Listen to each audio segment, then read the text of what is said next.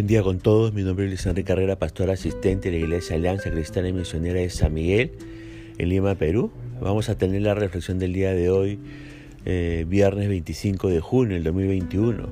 Vamos a estar reflexionando en el pasaje de Números, capítulo 25, y hemos querido titular a este devocional Celo por Dios. Este, este pasaje comienza eh, estando Israel acampando en la arboleda de las acacias cerca de Moab. Y el pueblo dice este texto que se enredó en inmoralidad sexual con las mujeres moabitas y adoraron a sus dioses, incluyendo a Baal de Peor. Dios mandó a Moisés que hiciera ejecutar los participantes de esta apostasía. A pesar de esta amenaza de ejecución, un israelita introdujo desvergonzadamente a una mujer madianita en su tienda. Fines, el hijo de Eleazar, se enfureció ante este ultraje y alanció a ambos. Como recompensa por su celo, se prometió a Fines un, sacerdote, un sacerdocio perpetuo. Y Dios acusó a los madianitas por esos dos incidentes y mandó a los israelitas que tomasen venganza contra ellos. Fíjese que en el versículo 1 eh, muestra el gran desafío que Israel tenía que enfrentar. El problema más peligroso para Moisés y Josué no era el ejército armado de Jericó, sino la continua tentación de transigir con las religiones y culturas paganas de los cananeos.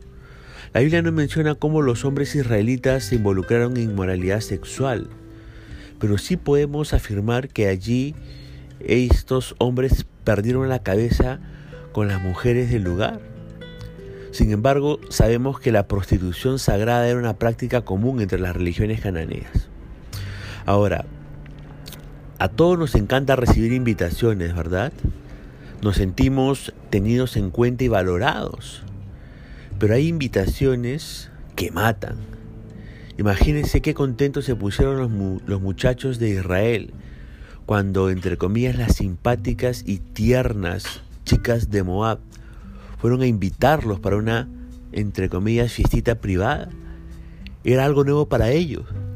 Dios siempre les había prohibido, prohibido y prohibido. Y ellos, pobres chicos de, iglesia, no conocían nada de lo que era, entre comillas, divertirse en serio. Se la pasaban encerrados en sus aburridos eh, tabernáculos, ¿no? Pero ahora, gracias a estos bomboncitos femeninos, ellos disfrutarían en serio. Por fin libertad, ¿no? Pensarían.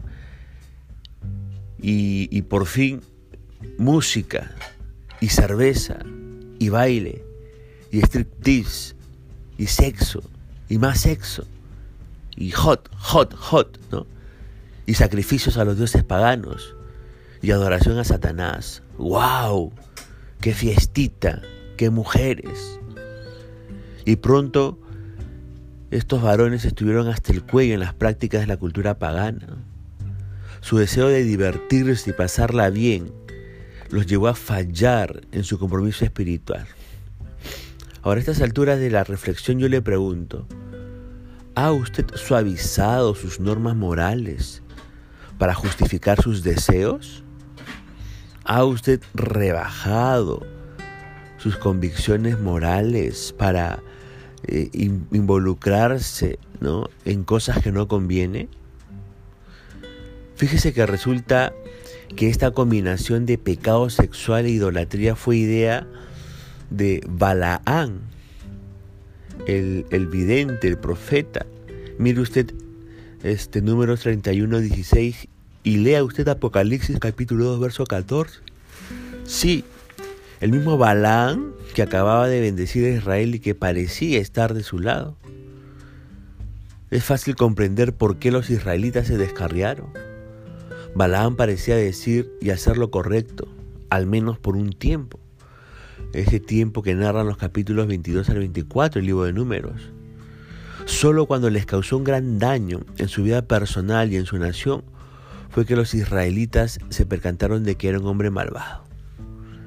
¿Qué aprendemos de esto? que debemos de asegurarnos de evaluar tanto las palabras como los hechos de quienes nos ofrecen ayuda espiritual. Aquellos que nos buscan ayudar espiritualmente tienen que tener un testimonio de integridad en lo que dicen y en lo que hacen. Ahora, Baal era el dios más conocido en Canaán, la tierra en la que Israel estaba a punto de entrar. Era el dios de las lluvias y de las cosechas, representado con la forma de un toro, símbolo de fuerza y fertilidad.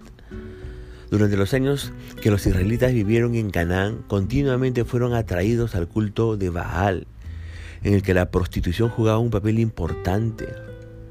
Ahora fíjese que la frase llevó a una madianita a su carpa significa que la llevó para tener relaciones sexuales con ella. Sinri, que se menciona en el versículo 14, que es un israelita, despreció la ley de Dios de tal manera que llevó a una mujer al campamento descaradamente. Pero usted sabe que este Sinri teniendo relaciones sexuales con esta mujer madianita fue muerto y fue muerto por causa de su pecado. Y aprendemos de esto que Dios no pacta con el pecado. Eso usted ya lo sabe, ¿no? Recuerde que usted es santo. Y si usted y yo somos santos delante del Señor, entonces no contaminemos nuestra vida con absolutamente nada que pueda ir en contra de nuestra integridad. Ahora, de la historia de Fines, aprendemos que cierto tipo de enojo es apropiado y justificado. Fines se enojó a causa de su celo por las cosas del Señor. Ahora bien, yo quiero hacerle unas preguntas aquí. ¿Cómo podemos nosotros saber si nuestro enojo es apropiado o si se debe reprimir? Mire, cuando usted se enoje, hágase estas preguntas. ¿Por qué estoy enojado? Primera pregunta que tenemos que hacer. ¿Por qué estoy enojado? Segunda pregunta. Estando ¿Están siendo violados mis derechos o los de alguien más? Esa es la segunda pregunta que tenemos que hacer.